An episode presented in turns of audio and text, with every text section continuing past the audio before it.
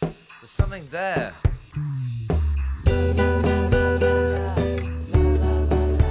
Q，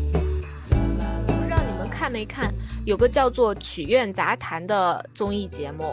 在啊，对，中央台，电视台的吧？对，它是相声、小品、嗯我是妲己哎，对对对，然后，然后最后就是 Controlling the pachinko,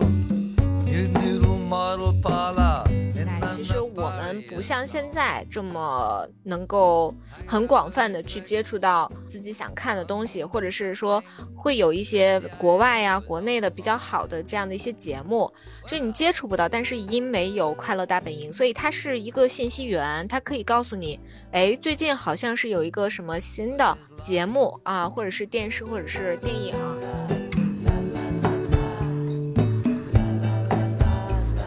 男性节目就解决男性的一些那个困，惑，就那个生理上的一些困惑。方方面面的吧，女性节目就解决妇科的一些 个，对吧？也是方方面面哦的。我这类似的，往往都会在十一点以后，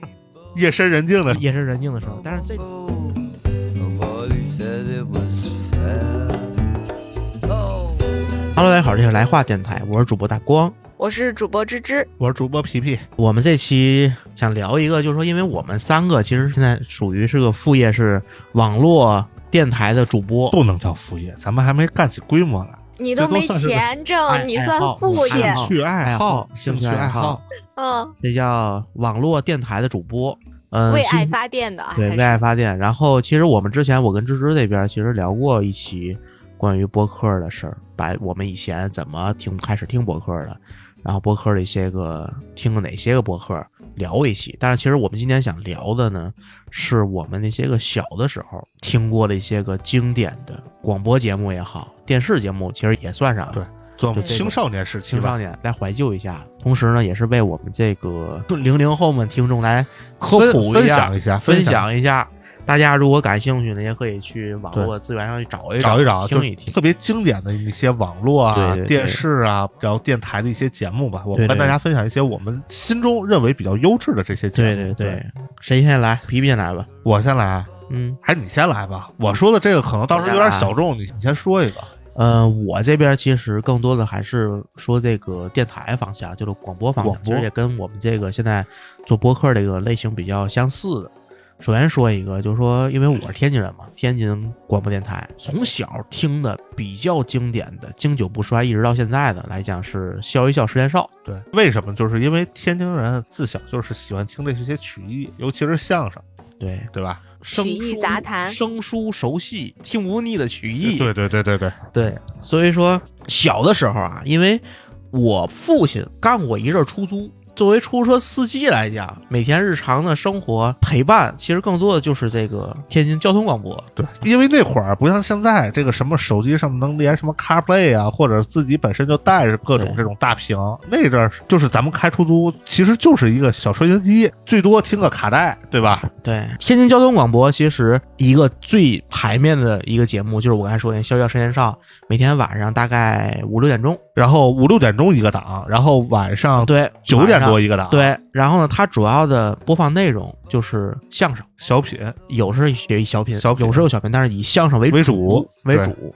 然后我记得我小时候，因为那时候我爸开出租嘛，然后我经常坐他车。然后之后我爸后来不干出租了，去别的公司也是开车，开车。然后我刚才跟皮皮还说了，说我记得印象最深的一个就是我高考，高考完事儿，高考下午考完试，晚上回家吃个饭，然后呢去学校去对答案，然后在那个路上大概有半小时的时间听《笑笑十年少》，那个是应该听的是最放松的一次，就是一个大事件之后的一个如释重负的一个状态。对，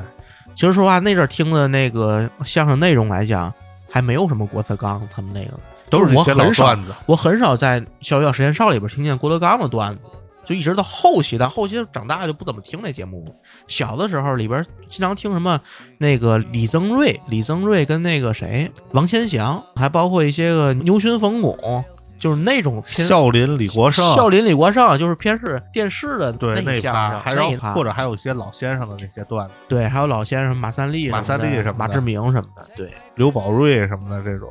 对，这是说的，刚才说是《逍遥实验少》，刚才说《逍遥实验少》，其实晚上还有一档，对吧？晚上九点多一晚上那档啊其实就是伴你入睡的啊，啊、我是晚早，我基本上晚上听完那个之后会连着听一个节目，大概在晚上十二点左右 开始，这 深夜访谈节目，嗯，算是一个深夜节目，但不一定是访谈节目。它每天都会有，每天到十二点都会有。然后，但是每一天排班嘛，每天的内容不太一样。像周末跟二掰好 像叫叫二掰二拜索四儿，对二掰这个事儿，在天津来讲是一个怎么说，跟品牌名儿似的这样。它是一个敬称称呼，对，对吧？周末是一个对谈节目，就有点儿这个访谈，也不能算访谈吧，就算聊天，儿，跟咱有点像。现在周末是这么一档节目，然后平常工作日呢，嗯，也分分，你比如说周二好像是周二，周二好像是讲故事，就是讲那些个文艺骚文儿，就是比如说什么，因为他的节目主持人啊，其实这个节目主持人前些年还火了一阵儿，但是因为一个负面消息火的，乾隆白菜的事儿。哦，就那乾隆白菜那个新闻的那个女主播，就是当年夜航班的女主播。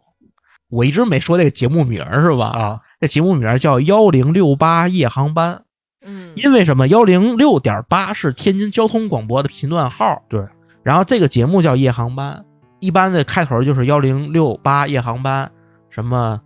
嗯，什么起航，什么直达黎明，它能播一宿，它能播一宿。然后基本上到十二点开始，十二点到两点是有主播在说话的，然后两点之后就是相声。就放歌歌放放相相声就开始机器放，然后我基本就听到两两点这个档，然后前面呢你那么能熬夜？小时候嗯特别能熬夜，基本上比较爱听的几个节目的系列，就是一个是讲故事这个最经典的故事，一个女人的十 年。一个女人的十年，就现在，如果说广大听众之前听过夜航班的，或者说现在想试一试，你可以去喜马拉雅上找有专辑，就是幺零六八夜航班的故故事集。让我比较记忆深刻的叫《一个女人的十年》，还有叫《提拉米苏之爱》呀，叫什么？这这名字都挺甜就反啊正，都就挺是意呀。就是这种的情感故事里边，包括还读过《安妮宝贝》的一些都市爱情故事，这对都都是市爱情故事、青春疼痛文 学。哎呦，，其中我记得我情节当中印象比较深的啊有两个，一个是一个嗯，好像是类似于之前有一个电影叫《比悲伤更悲伤的这故事事》啊，就嗯跟那个情节有点像，也是一个两个夫妻，然后男男的得肝癌了，得肝癌之后，然后男的要跟那女的各种闹别扭，但其实他是为了自己肝癌，嗯，不想拖累那个就是他的妻子，这么一类型的一个苦情故事。当时听了听听那啥，挺悲，听我触挺动，哀伤，挺有触动，因为那会儿青春年 少，正值青春期间嘛。然后呢，另外一个就是一只黑猫的故事，是一个灵异。哦黑猫与老太太好像是，猫脸老太太， 呃就有点那哎呦感觉。这个故事二 掰讲，你知道吗二拜由天津话讲是吧？对，然后呢，这是讲故事的系列，另外一个系列就是周末档，就是王林跟这个这个二掰俩人聊一些话题呀、逗逗乐儿。二掰属于主要属于那个插科打诨啊，逗乐儿这个角色。一航班这个节目其实是属于那种在我们同学之间比较有共鸣，大家每天上学都会问。你们那么早熟吗？都听这那个个我初中开始听，初二开始听，就那会儿说，哎，你昨天听那个一航班了吗？讲的故事什么倍儿好倍儿好。就那会儿大家都对这那比你较们也感兴挺趣能熬夜的，挺能熬夜，的挺能熬夜。其实一航班那个节目现在已经没有，然后《笑笑实验少》好像现在还有。肯定有，现在肯定还有有，肯定有。然后呢，另外一个从《笑笑实验少》里边又分出一个叫天津相声广播，这事儿啊只有天津能对干出来，是吧 也就天津能有市场，就是就是能把这个相声作为一个单独的一个频道频道分裂出来，叫天津相声广播。我感觉就之前播《笑笑实验少》那波，好多主播都去那儿，那里边好像二掰就是天津相声广播的主播，对，因为我觉得啊我小时候听《笑一笑十年少》这两个档，第一档它播的时候，其实就正好晚饭那会儿有个声儿听着挺好。嗯，第二档播的时候，就正好写作业的时候。之前写作业的时候就写的心绪比较烦躁，听这个呢能让你心能静下来。反而我操，，这你听《笑笑实验少》能静下来。对，因为你专注的听在里头，所以你会被它牵着走，你就但不会去想别的事儿了但。有时候你比如说半夜写作业的时候，听那个夜航班的时候，听那个王林讲故事的时候，确实能静下来。因为为什么爱听呢？首先说他选择的那个文章是比较符合当时的青春年少的少男 少女你心你心事的你听那会儿的时候，我都已经睡着了。我那会儿还长身体呢对，我那会儿长身体，我睡得比较早。为啥不长个儿？你知道吗？ 这是第一个。第夜航二，班听多了不长个儿，第二一个呢，王林声音啊就比较好，然后他的语气加配乐就比较的有感觉，就可能嗯换一个可能也不太行。但你像我那阵儿，如果听的时候，我是听的另外一个广播，就比如说我要睡觉了，你可能会听夜航班，对吧？等着听夜航班。我是听完《笑一笑时间少》之后，我那会儿听那个 FM 九十二点五，在天津 Music Radio， Music Radio 是二十四小时连中轴国转音乐广播电台。中国音乐广播电台。然后那里头就会经常推荐一些新歌啊、老歌啊、打榜歌曲啊等等，就是那会儿就就开始听这个了，嗯，因为那会儿，比如说你放一个磁带，可能来回放或者放谁的专辑，可能听一会儿就结束了，因为它是连轴转，然后不同人的不同歌都有，所以那会儿就听这个比较多。那个确实是一个特别经典的节目，呃，后期我也开始听，后期我也开始听，而且我那阵儿听，我就不关了，对，能一直开着，那能一直开着。我就不关了，因为那会儿你比如说听完一航班两点，可能我就切一个，再听两会儿那个，但是听着听着就睡着了，对，就是就伴你睡入就睡嘛，就睡伴你着入了。睡嘛然后包括这个 Music Radio，其实我每天，其实我现在早晨都有一个习惯，就是我现在早晨在洗漱的时候需要听点东西，听点歌。现在就是说可能就是网易云音乐的每日推荐嗯就会点开，但是其实，在上学的时候其实是 Music Radio，Music Radio 早晨六点多吧，它是播一天一整天二十四小时，但是凌晨的时候其实是没有主播的，那人也得下班人儿家，也得休息。对，基本上是从六点开始有主播，有正式的节目进来，基本上那会儿就是我洗漱的时间，边洗漱边听。你们说这个，我就觉得应该是我听的广播里边儿这个我印象比较深的了。因为 Music Radio 是全国的，全国对，性的全国的，对，对而且我就是因为这个，所以我想做电台。我当时甚至想成为，我应该高中、初中的时候有那么一个小小的志愿，就是以后我要考大学的话，我要考一个播音主持的这样的一个专业。但虽然后来还是选的理工科吧，但我当时是非常羡慕这样的一个职业的。我觉得一天作为一个陪伴，然后把自己的声音放在这个广播里边，其实是一个非常，就我觉得是一个非常自豪的事情。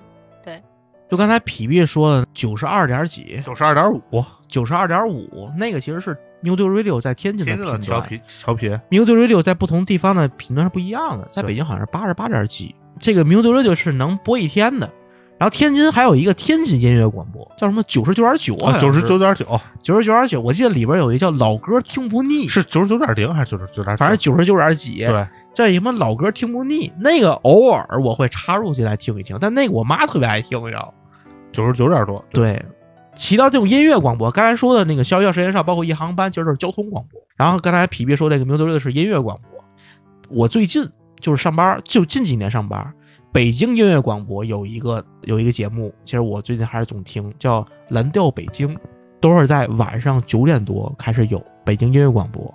它的特点是什么呢？它的那个主持人是一个台湾的口音的主持人，就说话的声音跟语气就特别的柔媚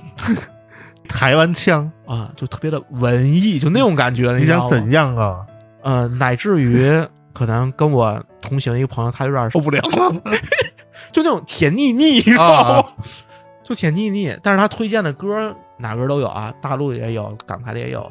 外国的也有。皮皮这边除了 Music Radio 还有别的吗？我那阵儿比较早，就是在初中的时候，那阵儿开始听豆瓣儿 FM。哦其实豆瓣儿 FM 是中国最早一批开始做这个私人播客的这些机构或者个人吧。然后那上面就是经常会有一些这种，比如说像咱们现在做的一些口播类的、播客类的内容，比如那阵儿最早开始就开始听糖蒜，然后呢也会有一些情感电台，它比如说会读一些这种文章啊、小说啊，温柔的小姐姐的声音。然后另外呢，会有一些这种歌曲轮放的这种电台，就比如它这个就是二十四小时不间断的去放歌，对吧？我设置好一个歌单，然后不间去放，然后你就可以选择自己比较喜欢的那种电台去听。然后那阵儿就比较喜欢听糖蒜，因为糖蒜啊那阵儿总讲一些这种特别离奇古怪、好玩的事儿，比如讲一讲北京的一些什么事儿啊，讲一讲摇滚圈的事儿啊，讲一讲这种乱七八糟的这种八卦的一些事儿啊，包括讲一讲这个一些什么当时特别向往啊，比如说摇滚圈、音乐，然后夜生活等等，就是这些故事，然后就经常会会去分享一些。我记得有一期还是讲的关于什刹海的一些事儿，就特别喜欢听，因为那时候正好就是第一眼年轻，第二好奇心重，就是自己没接触过的事情总想去了解一下，然后就通过这个电台的一些内容有了一些初步的了解，然后从那会儿，然后知道了道哥。然后嗯再到包括后来知道了北京画室人这我个其实我刚想说，其实这个糖蒜其实属于中国播客圈的一个先驱，鼻祖跟先驱吧，对对吧？鼻祖跟先驱，它里边的好多的主播呀，都成为了现在播客圈里边的中流砥柱，甚至是老前辈。其实我没听过糖蒜，我说实话，我没听过糖蒜，我也是之后才知知道糖蒜，以后才开始往回倒着听。然后我之前看过一个糖蒜的一个纪录片儿，看的我还挺挺感动的，你知道吗？就说因为什么呢？里面的好多事儿，当然他干的太早了，他干的比我们干的太早了，早十年都得多。然后他里面的遇到那些个问题，遇到那些个高兴的事儿、不高兴的事儿、危机要做的选择，我们现在所遇到的问题其实是里边的一个子集而已，咱们现在遇到问题，人家可能在十多年前就已经遇到都过了遇到过，对，都遇到过糖蒜还写了一本书，啊，叫《糖蒜的十年》，好像是我买了，对没我看。我看那个纪录片儿好像也是跟这个好像有关系，好像啊也是他们一个嗯纪念日什么出了一个纪录片儿。对，它里边除了道哥以外，还有好多别的人。道哥其实当时是嘉宾，道哥嗯只是嘉宾，他不是那个主创人员，他当时是被嘉宾请过去的。道哥的播客之路也是从这儿来的。对对，他是也是在这块儿算是启蒙的吧。包括其实当时我听一些这种摇滚乐，知道一些乐队，其实也是通过糖蒜来知道了解到的。嗯，对他其实不光是启蒙到说你是去跟你分享一些内容，包括一些这种音乐啊，包括其他一些方面的东西，包括看一些展览，其实也是从那会儿开始知道的一些音乐节等等，都都是从那才开始了解到的。当然那会儿也新鲜，对这东西，因为这个东西你从从小就没接触过，然后突然这个里头去提，然后你当时就上网去搜，对吧？那会儿就百度。提到什么事儿，然后那会儿去网吧打个游戏，然后就去搜一搜，就突然发现哇，这那么刺激这个东西，当然那会儿你去听摇滚，你别说家长不知道了，可能你连你周围的朋友他可能都不没有那圈子。对对对没有听，然后可能偶尔会有那么一两个朋友一说，哎，你居然也听这个，对，听这个你就会像找到这个知己一样。现在想来，我们当年真正有点儿你说这意思，可能我周围的同学里边就有一个，那时候开始听什么林肯、绿日，听这个那会儿都算是对挺流行，对算流算行流的行，，对流就行了。更摇滚一点儿都没人知道。那会儿你要提个什么 AC/DC 啊什么啊，的，没人知道。对刚才其实皮皮这边说了一个这个网络电台，其实我刚才还想说，就是我突然想起来，就是笑笑十年少，它不是相声嘛，嗯对吧？相声广播，其实后来在天津这个环境里边，就这个事儿吧，就是老少咸宜，谁也离不开。除了话匣子以外，电视上也有类似的相声节目。对，比如说我刚才想起来那个，就那个最早期的动画相声那个节目，也是每天五六点钟，节目名字我有点忘了，天津二台。啊 我有点就是相声卡通还是叫什么来着吧？反正名字我回头我查一查，我我写在下 边儿，我写在下边儿。然后呢，那个是一个电视相声，它里边儿就是可能会把这个相声里的情节拍成相声 TV，嗯，比如钓鱼就是相声 TV，后期发的有那个 Flash，就那个马马三立相对设声计弄卡通人 Flash，物卡啊，卡通人物会播一些这个东西。还有一档节目叫什么翻斗乐儿，叫什么逗逗乐儿，就有一个女的，有一个女主持人。那会儿我觉得就是脱口秀。嗯就是讲笑话，他自己一个人讲讲笑话，其实就相当于现在的这个 talk show。啊，那但是我最早看到的，可能是但是实际上，中国最早做 talk show 这个节目，其实大家应该都是今晚八零后。但是我跟你哎说，我看的那个女生的那个电视节目，应该叫什么翻斗乐儿，叫什么玩意儿的，比今晚八零后要早。那肯定比今晚八零后早。你说这名字，你提到翻斗乐这名字，都是已经很早的这个东西了。翻斗乐实际上是天津的一个啊这个玩儿玩玩儿的玩儿的地儿，嗯嗯但那也叫什么逗乐儿，到时候我给你写到节目简介那里。内容简介里吧，对对对内容简介里，然后这是电视上的事儿，我知道芝芝其实电视节目有不少，就知识女生看的这些对这我种也，对，因为那个你们刚说你们听广播电台的那个年代呀，我其实都是在看书，或者是看电视，或者是看综艺。我综艺看的话，诶，现在也停播了的那个《快乐大本营》，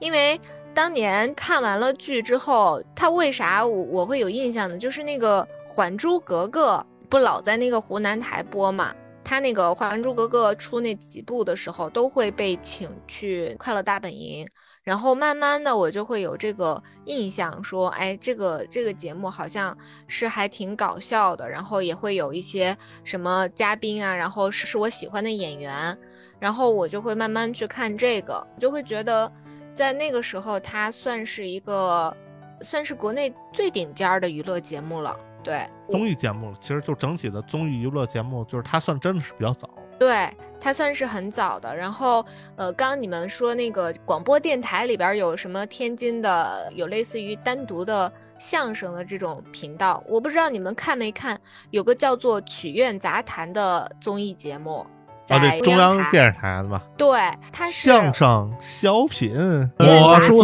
杂技技，哎，对对对，然后，然后最后就是曲苑杂谈，反正就就这么唱的。我记得当年我还是挺爱看这个的，它那个时间赶的也比较巧，就是每个饭点儿，就午餐呀或者是晚餐的时候，然后没啥事儿，正好中央台就有，然后就会好像每周可能固定时间，周三还是周几吧，我就忘会了具体播送时间，反正我《曲苑对杂谈》里给我印象特别深，我特别喜欢看《曲苑杂谈》里的评书，啊、对，就我《曲苑杂谈》里的评书，就我觉得特别好。对，我还印象这个里边儿也会有一些小品啥的对，就是感觉是一个春晚的补充。因为我们小时候那个，它这个时间大概是零一年到一一年吧，反正左右。那个时候正好春晚也是一个还算是辉煌的阶段吧，所以就是感觉它和春晚是搭配着看的，我觉得。所以那个时候我觉得《曲苑杂谈》就很魔性，就你们刚唱的那一段就很魔性。我现在想起来，刚刚大光一说《对，我曲们苑现在杂还能谈》，，我们就现在还想能起来张口这就个来节目了。 对，曲苑杂谈真的就是曲苑杂谈，属于是我看的最早的一档这个关于这个曲艺啊，包括这个相声小品啊这么的一档节目。那阵儿嗯我记得我最早看还是在我奶奶家，因为我从小跟我奶奶长大的。然后我奶家那个电视还是黑白的电视，它那个播档是那扭哦扭扭，对，那扭、啊那扭扭的那个会儿都没有遥控器，要不然还有一个就是调台摁那个钮的就，是嘚儿嘚儿，一二三四五六七，打对 对北对，京牌电视机，我们家也有。 那是彩电，那是彩电。我记得当时《曲苑杂谈》里边有这么几个人物啊，是那是我都是我上学前的事儿，上小学前的事儿。洛桑， 哦洛对，桑，柏林洛桑，包括赵丽蓉，赵丽蓉，对 吧？赵丽蓉就在那里看，还有什么呢？嗯、还有一个就那个双胞胎，两兄弟，反正是长得特别像，一模一样长这这得，有滑点稽戏。这有点没印象做。但是我印象最深就是评书，田连元什么那个嗯单田芳，就是他们就经常会在上头讲评书，这对这个我是有印象，然后《曲苑杂谈》后来是因为一些原因停播了。停播了。但是这个节目确实是算是央视一档非常经典的节目。挺经典的。他的整个的制片包括主持都是那个对女主持人她自个儿弄的。嗯对，包括其实央视对当时还有一个综艺节目做的特别好，就是同一首歌，哦同一是首的，歌，对吧？歌曲演唱会的这种节目，这对是当时做的也非常好，后来也没了，然后刚才曲苑杂谈没了之后，后来你知道有一个什么吗？周末喜相逢，都没看这节目。中央三，周末喜相逢，它跟曲苑杂谈有点像，有点像，就是也是相声小品各种的，但是里边的东西吧，我觉得就是没有之前的曲苑杂谈的那个那么经典。周就末一喜相换逢，了，换了就不一样了。周末喜相逢是周德江哦，周德江主持是吧？？嗯那东西一换了，内容一换，就感觉跟之前那味儿对，就这不是一样刚才了芝芝说这，我想起来，对嗯我，我主要是觉得那个正好他赶上那个时间点比较好，就是大家对电视能够刚刚兴起到全家各个千家万户的那个时候，我觉得可能大家也没有啥其他的娱乐节目，然后有这么个曲苑杂谈，我觉得是一个挺难得的一个精神上的慰藉吧。对我感欢觉乐是时光。其实你看，对咱们说现在说的这些节目，其实都是让大家乐的这种好玩哎的这种节目，对吧？嗯，对，包括芝芝刚才一开始还提，就是咱们之前讨论聊天时还提到那个过关的那个叫什么？哦，那个那个，其实我忘记了，就是每个台那个时候都特别热播，我就每到幸运夏天幸运大冲关是什么的这种？啊，对对，类似吧这种吧，就是没有一个专门巨经典的，但是基本上你在浙江台呀、什么呃安那徽个福建石台呀、墨安徽台，你都能看到。山东卫视现在还有，安徽也是，嗯安徽到现在也有。现在有。就是看那个，特别是夏天嘛，这些人去闯关，而且基本上都是青壮年嘛，然后你就会觉得哇，真好。他即便是没通关，然后他中间就就给你那感觉就是，哎，真的还挺好的。有对机，会关键是还有玩一他们玩落水的样子，都是这种五花八门儿的，对 吧？对这这个这个小时候就看的点就感觉很刺激。对，你就不知道他为什么莫名其妙就给掉下去了。我们当年去看那个《快乐大本营》的时候，其实还会有一个渊源，就是觉得就是在那个年代，其实我们不像现在这么能够很广泛的去接触到自己想看的东西，或者是说会有一些国外呀、国内的比较好的这样的一些节目，所以你接触不到。但是因为有《快乐大本营》，所以它是一个信息源，它可以告诉你哎，最近好像是有一个什么新的节目啊，或者是电视，或者是电影儿，完了你就可以接触到。所以我应该是，我也忘了它开播的时间是啥时候了。然后我就在最苦逼的高中的那个年代，我就是回家，我能回家的时候，我都能看《快乐大本营》，我都会看一看。就是它在那个时候是我唯一的，算是一个娱乐节目吧，应该是。然后等到我上了大学之后，我虽然不在湖南上大学，但是我有同学在中南大学，就是也在长沙嘛。然后我就会想，就他也跟我说过，就是他们那边会有拿到那个每一次都会拿到录制这个快本的票，还是免费的啊。然后我当知道这个事情的时候，我很兴奋，然后我就跟他约定，我说要么我在一个什么假期啊，或者是寒暑假呀，我去找你，然后我去参加一次这个快本的录制。这个我觉得对我来说还挺新鲜且挺荣耀的。我觉得录个节目呀，自己可是上电视了呢啊，但一直也没有这个机会，最后就。哎，不了了之了。然后直到现在也没有去参加过，快本都结束了，都不再都不再录制了。对，快乐大本营这个事儿，其实在中国的这个综艺，尤其中国大陆的这个综艺历史上地位还是很重的。看中了，而对，且我觉得啊，没有女生不爱看《快乐大本营男生都好多很喜欢》，看，男生有喜欢看，但也有不喜欢看的，但是基本上没有女生不爱看《快乐大本营》。对，对，我记得当年是这样，我不知道你们有没有讨论啊？我们大学的时候，基本宿舍里边都是新上一期《快乐大本营》，然后呃，当天就是要么就大家一起看这个节目，然后要么呢就是可能一个人先看了，隔天跟我们去讲讲，就是它形成的这个效应，就像是我们中小学的时候去看那些什么综艺节目或者是春晚，然后造成的这种后边的探讨。我觉得这个还是蛮神奇的一个现象，但当然，在我们大学的那个年代，基本上也会有更多其他的综艺出来，但那个地位其实是撼动不了那个《快乐大本营》的。像芝芝提到这是综艺，综艺嗯其实在我小的时候印象比较深的啊，但因为咱们今天聊的是比较古早的综艺，对比如什么《极限挑战》这种的比较近的就不说了啊、我们至少说的大概都是至少得往2000年十五年啊到二十啊年对的对，这对种比较古早的综艺。在我小时候，我比较爱看的一个，其实我们刚才在那个对选题聊天的时候，其实我记错了，只是他俩名字比较像而已。首先说，我先说第一个，第一个不是咱中国的，叫《超级变变变》， 是日本的，是日本的。其实这个在日本也是一个特别经典的一个角色，也是特别经典的一个节节目。节目，乃至于东京奥运会上面的它的一些个表演项目，它也是采取了这个超级变变变的一个这个方式。它其实它就是嗯用人穿上黑色的、纯黑的一些衣服，嗯或者纯白的衣服，或者什么颜色的衣服吧，然后呢去做一些个模仿一些个行为。你比如说打乒乓球，这个球可能就是一个人的头，他的头是橘黄色的，他身上的颜色可能跟背景是一个颜色。那边有一个人，这边有一个人拿着一个拍子，这个拍子可能是一个人的头，下边这特别不好描述，然后这事儿就是下边的身子可能是跟背景一个颜色的，明白？然后一个团体性的配合，一个打乒乓球或者一个打篮球，这个球是那个一个人的脑袋，那个人就不断的当时给我的感觉，我没看过这样的节目，就脑洞奇大，就是你不能够想象出来他是怎么用人体来做成一个日常很常见的一个东西，怎么拼出来这个东西。就是要打断你传统的认知嘛。脑洞奇大，小时候特别爱看那个。然后另外一个就我刚才说跟他名字特别像了，刚才我查了一下，我说那台湾那综艺叫我猜我猜我猜猜猜，啊，吴宗宪的。当然这后来也是停了。哦，我猜我猜我猜我猜猜猜，那叫超级变变变，就有点像嘛，对吧？哦那，个这俩是相似的节目不内太一容吗？内容完全不一样。我猜我猜我猜猜猜，就有点像那个这个《快乐大本营》啊这种的综艺节目。它为什么叫啊我猜我猜我猜猜猜呢？里边就有些题，它需要猜。你比如说猜，就完全靠蒙呗。也不靠蒙，靠分析啊之前好多明星都上过那个节目，然后呢，你比如说上来一群这个少女，但哇哦其实这个台湾的综艺节目往往都沾点这个东西，你知道吗？这点哪 个东西？这点 哪个东西？啊你懂，就是咱们之前还聊。 我我不懂，就是咱之我前，我一会儿还要说一个节目，那个节目其实这种东西比较多。是吗？赶紧把这个节目推荐给我。我继续说啊，就说上来可能站来四个少女，但其实这四个少女里边呢，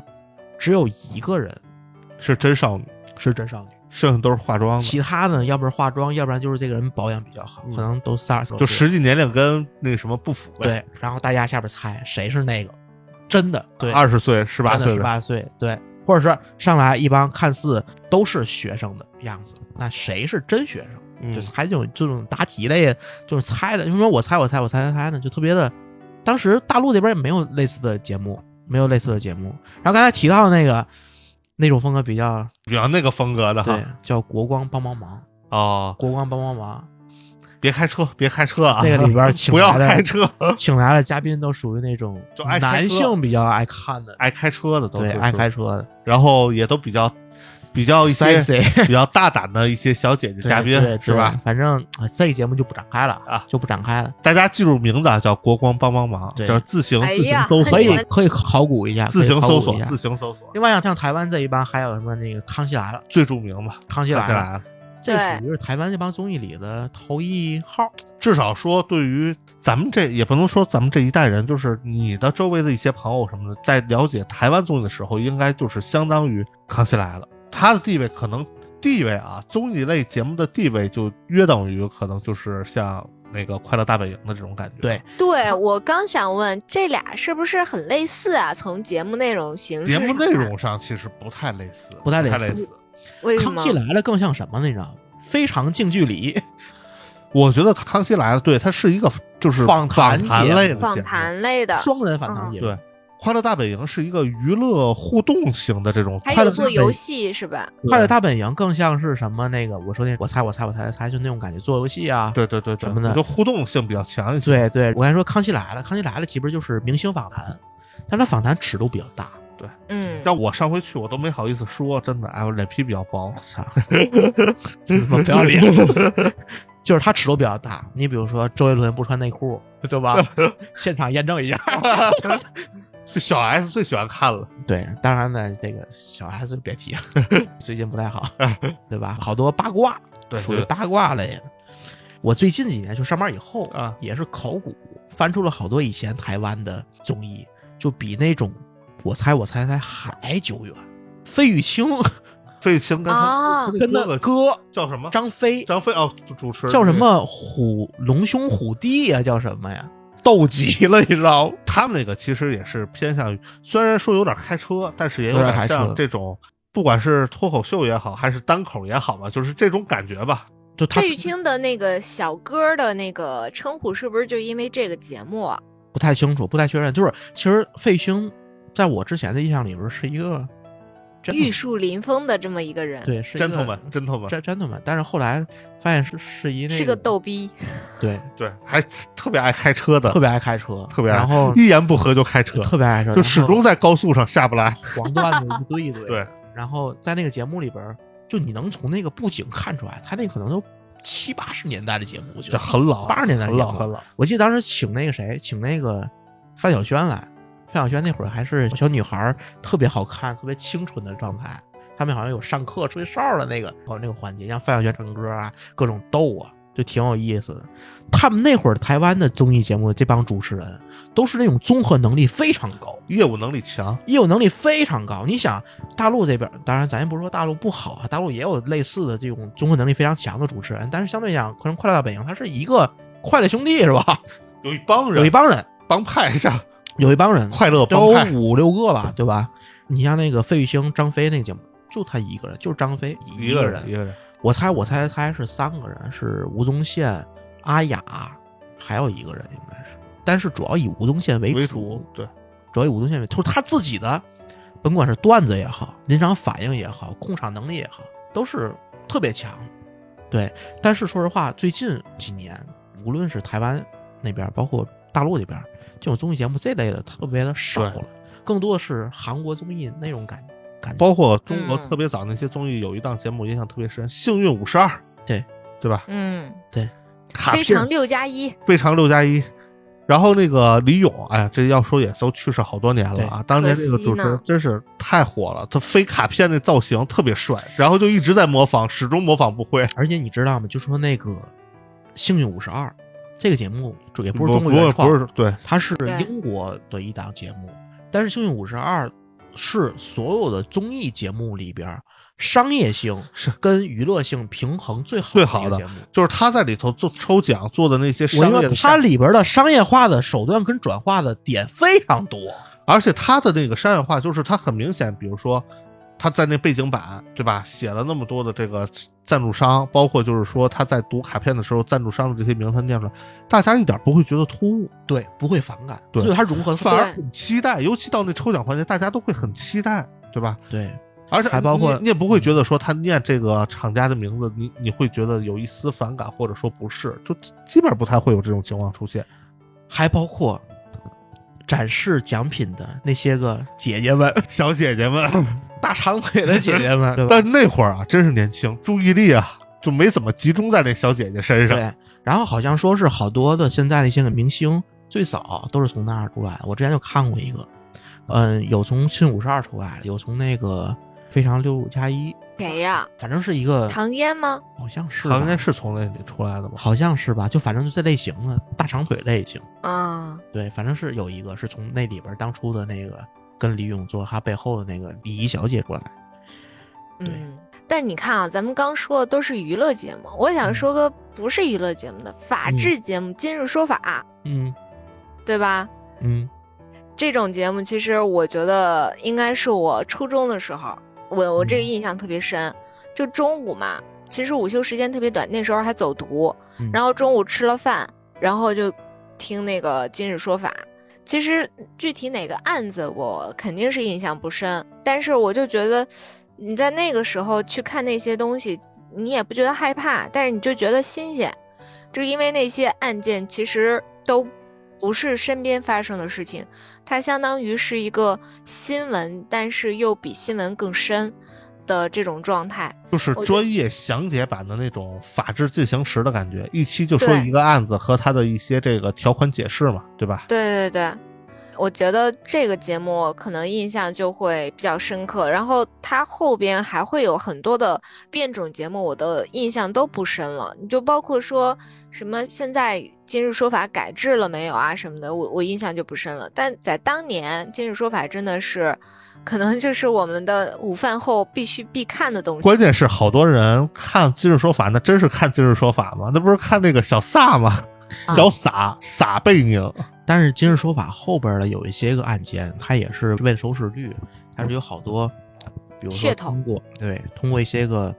表述方式上的改造，让它更像一个哦悬疑故事，悬疑故事，更像一个对像看柯南一样的一个东西。但是好多一些渲染环境、音乐尤，其那个背景音乐的有那背景乐配配的，对，跟这个相似的，让我想起另外一种也是比较科学严肃的科学节目，叫《哎走进科学》。 这这真是走进玄幻了，但后来《走进科学》慢慢就变成一个玄幻类节目，悬疑惊悚片儿，玄幻类节目。这都是比较经典的，这对这都是比较经典的，央视出的这这些节目。除了我们大家众所周知的这些节目之外啊，像我、芝芝、大光，其实我们三个人后续有伴随成长吧，其实都生活在不同的这个城市、不同的区域。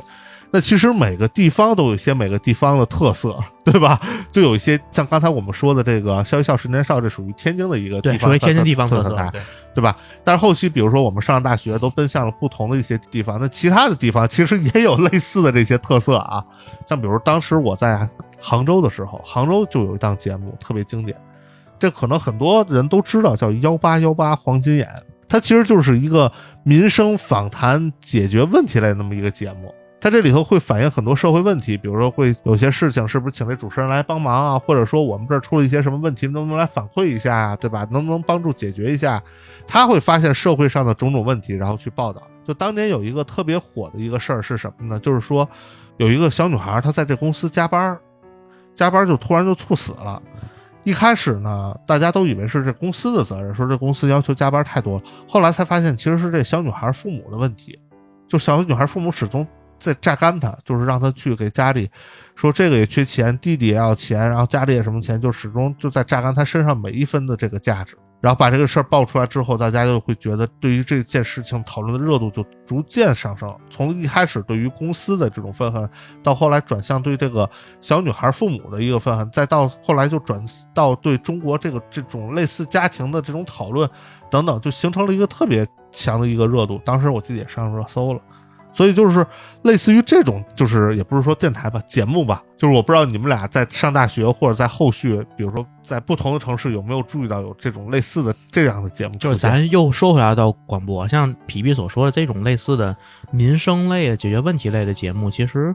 挺多的。但是每一个地方都有每一个地方的一个节目。你比如说天津，我知道什么都市报道六十60分类似于这种节目。对对对，搁东北，因为我在长春生活一段时间，长春就《守望都市》 也是一个电视的节目，类似于这种民生类的。石家庄我不知道是啥呀，石家庄我基本没咋看它不过。然后呢，看来石家庄这方面有所欠缺啊，得补上。不是不 是不是，肯定是他肯定有但是他肯定我有我不爱看，哎每个地方都有，每个地对方都有。然后那个其实包括现在电视上有那个传奇故嗯事，有有点像、像那个吧，江西卫视那个。啊，对，有点有点像那个嗯我想说的是，一有一类节目就是那种解决家庭纠纷的婚姻保卫战啊啊啊，你说对，电视对上对就是什么婚姻保卫战啊、金牌调解啊，对吧？啊，但是我说那个是在我在东北，在长春的时候，电台节目，但是他解决的事儿也都是这个类型的事就儿，这些小就的比如事儿就呗。比如说哎，我老公出轨 了，对吧？我老公出轨了，我能不能去捉奸？ 对，或者是或者是我被人绿了，我被人绿了，我想跟他离婚，但是又舍不得他，对吧我？ 怎么绿回去？对，或者说那个，比如说彩礼他要多少钱，我给不了，跟我谈 崩了，我舍不了他，对吧？就这种节目，嗯解然后决人们一些这种心理上的一些矛盾、比较困惑的问情题。感的，对吧？对大家也都知道，这个东北人性格比较豪爽，比较刚烈。然后呢，往往这一类的节目都会请一个情感专家。这个情感专家呢，其实我在天津也听过类似的节目。天津，我之前就是提到那个阿蒙，阿蒙现在是做汽车类的嗯节目嘛。之前阿蒙其实最早他也是情感类的节目，但是都比较委婉，说话比较婉转，说话比较婉转，但是搁东北那个呢，他成为特色了，他说话必须得犀利，就给那人一顿骂，就是你脑子就是有病，你知道吗？他要不犀利，可能就也没有收听率了。就是贱，对吧？嗯贱骨头，就各种犀利，就给那个当事人一顿劈头盖脸的骂，就数了，熟了，试图呢就是说那个骂醒他，也算是一种特殊的疗试效图。是骂醒他，甚至有的时候给人家自个儿气的够 呛，你知道吗？ 就让你赶紧撂啊，再不撂我哦气炸了。就是就是说，就是就你行吗？撂撂完没没什么好说 的，咣就撂了，一抓就给他。 就是我在别的地儿没见过这样那的，么横 的是吧？没见过这样的专家，就挺逗的。后来，嗯、因为我是听的场景主要在出租车上，有时候比如说去火车站啊或者去哪儿，出租上出租司机特别爱听那个电台，往往也是晚上的电台。然后呢，我们有时候当个乐儿听，当个乐儿听。人有架不住有人拿这当真事儿听的，后来就当个乐儿，就看他怎么骂他，你知道吗？然后咱也不知道汉里是真是假，也有可能就是剧本儿，嗯，剧本儿，这是一种。还有一种就是在更晚的时候，有一些个男 性节目，这个男性节目其实每个城市的电台也都有，甚至说这个男性节目，哎，也包括一些个女性节目。就是男性节目就解决男性的一些个那个困惑，就那个生理上的一些困惑，方方面面的吧，女性节目就解决妇科的一些个，对吧？嗯也是方方哦面面有的。我这去类似的，往往都会在十一嗯点以后，夜深人静的，夜深人静的时候。但是这种电台呢，都是属于广播电台的盈利项，也属于限制级讲。现在少了，现在好像管，那毕竟限制级啊，现在这管，嗯对之前好像不是特别的管的不是特别严的时候，这往往都是赚钱的一些节目，因为有广告嘛里边儿。对，然后哎，那呢，你们说这个，你们小时候有没有我点歌啊？点歌，我觉得也是我们在我们小时候点九歌十有年代的一个特别，也算是电台营收的一个节目。我觉得这是跟点歌电花台钱，是吗？对点呀歌得花花钱，啊得花，啊，我说那个就以前刚才说那天津交通广播里边有一个音乐节目，嗯，就是那个点歌的。我最早听那个汪峰的那个《我要飞得更高》，飞得更高是从那个节目里听的，就是点歌点的。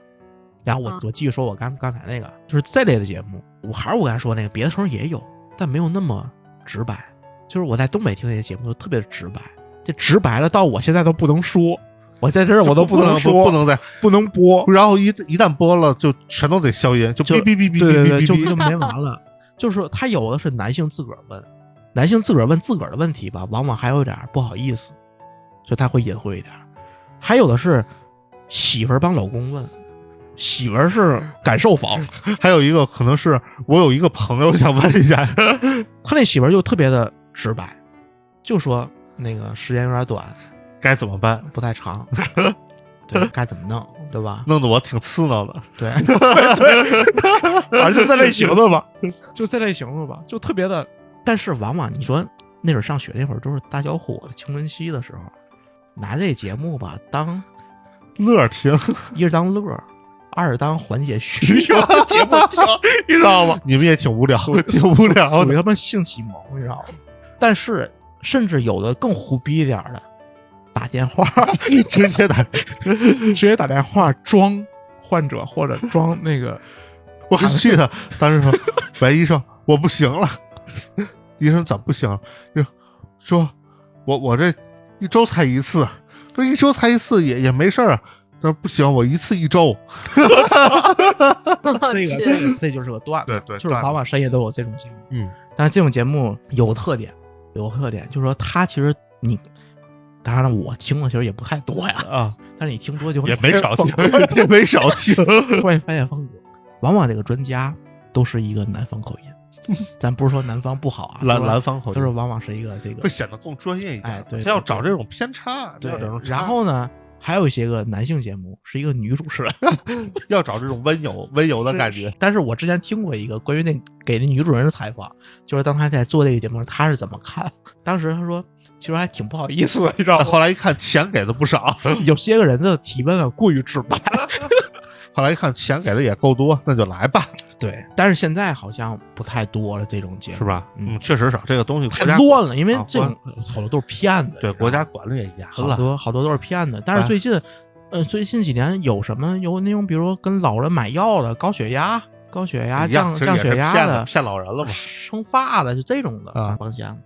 对，我就记得今年过年回家，然后看那个电视，你就翻满一个一个台翻，然后那个一百个台里头得有七八十个是购物的台。对不，是直播对带货火了吗？现在对你也不知道为啥，怎么就这么多？你们刚提到就是那个就什么婚姻保卫战，我我感觉从最近这几年变种来看的话，就比如说有什么爱情保卫战呀，还有什么那个，还有哎，咱刚都没提孟非主持的那个节目叫什么来着？那这个你是莫说皮皮最爱看的节目，非诚勿扰也不是这啊，样，对，就是非我诚那阵儿勿就扰觉得没有什么皮看皮的最爱事，看的节目，真的。没事儿就就定在那台，反正那个是一直就轮播嘛，时间也长，也不知道对看对什么对时候就看那个。我说实话我有点不爱看，但是皮皮特别爱看。那阵儿我跟他一块儿住的时候，天天看。啊，就那里头，因为经常能看见很多这种奇葩，特别好玩的啊，东西对。对吧？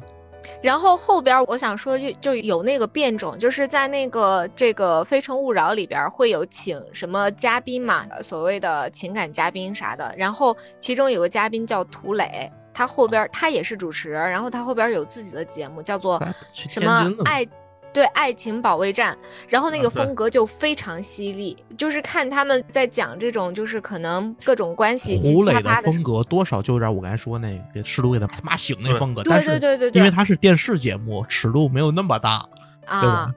对，然后到现在就是那个这两年特火的那个叫《再见爱人》，我不知道你们看过没有、啊？我听说了，没看，对这个热度我非怕常看火了。生 气。着急，看着跟着着急啊！对我是觉得这种综艺它慢慢变成了一一集一个小故事，或者是半小时一个小故事，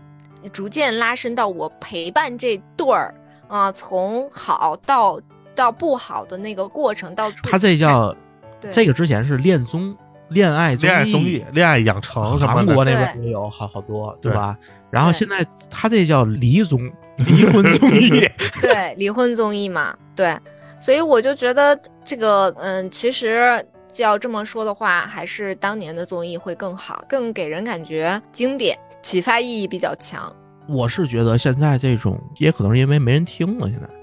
就没人听也没人看了，就包括综艺，包括我刚才说那些广播节目，其实逐渐的都不太行，都走下坡路，而且都没有特别大的创新，都是被短视频冲击的都会被都是被短嗯视频冲击，都是被短视频抢占时间，对吧？然后呢，另外一个像原来的传统广播，现在都发展成像咱们这样的播客，一方面是什么呢？一方面是从专业性到一个广泛性去发展，像咱们原来像咱们这种。没有科班出身、没有专业训练的，是不可能当做一个广播的一个主播的。但是现在就有了可能，你可以自己表达自己想表有达的渠东西，道、有平台、有平台，对吧？？对吧？这个东西入门门槛也变得相对低一些。对这些东西，其实如果说站在专业广播平台他们的角度上讲，对他们也是一个冲击吧，冲击对。冲击说鸡不说八，啊文明你我 他，对吧？像今天这期节目，其实我们还是在回忆过去。男人啊，就是永远活在过去 当中。怀念过去嘛。对，不要这么说，我还是个女的， 我嗯只是说真的我们这个年纪就真爱有回忆真过有一去。句话说，男人往往都是活在过去里面，女是人吗往往是看向前的，就是女人不太是愿前意面活在的钱过去。前面的哎钱，对，男人终究是少年哎啊，就是你青春期那点儿的事儿，是你这一生永远也忘不掉的。这里边包括你听过的广播电台、看过的电视节目，也包括你看过的书跟爱过的女孩儿，对吧？对对对。行，我们这期节目其实也是给大家推荐了一些比较古早的，对古早一些节目啊，大家有兴趣其实可以去网上搜一搜。但是这些古早节目都是经历过真正的这个受众的一个验证的，对，都是非常好的。然后呢，广大听众如果说有兴趣，可以在 B 站上啊搜一搜对，可以在小破站上搜一就是搜，各种网络渠道吧，都都去能网搜络渠道，搜一搜。我估计现在零零后的小孩都不太知道咱提的那些节目。他们可能现在，当然他们看的咱可能也不太清楚对啊。对，行吧，反正过去永远是美好的。不，未来也是美好的，只要我们有一些信心，对吧？行，那咱们先这样，好我们下期再话，嗯拜拜拜。拜拜。想和各位听友分享一个好消息，我们来话电台的粉丝群成立了，大家可以微信搜索“来话小助手”的微信号 l a i h u a f m，记住是来话全拼加大写的 f m。备注来话听友，成功添加小助手之后呢，就会拉您进群。进群之后，大家可以近距离的与各位主播交谈，更有机会成为节目的嘉宾。在这里感谢大家一直以来对来话电台的支持，我们群里见啦！欢迎大家搜索“来话电台”，订阅我们的播客。如果你觉得电台内容还不错呢，还请大家积极的点赞评论，给各位比心啦！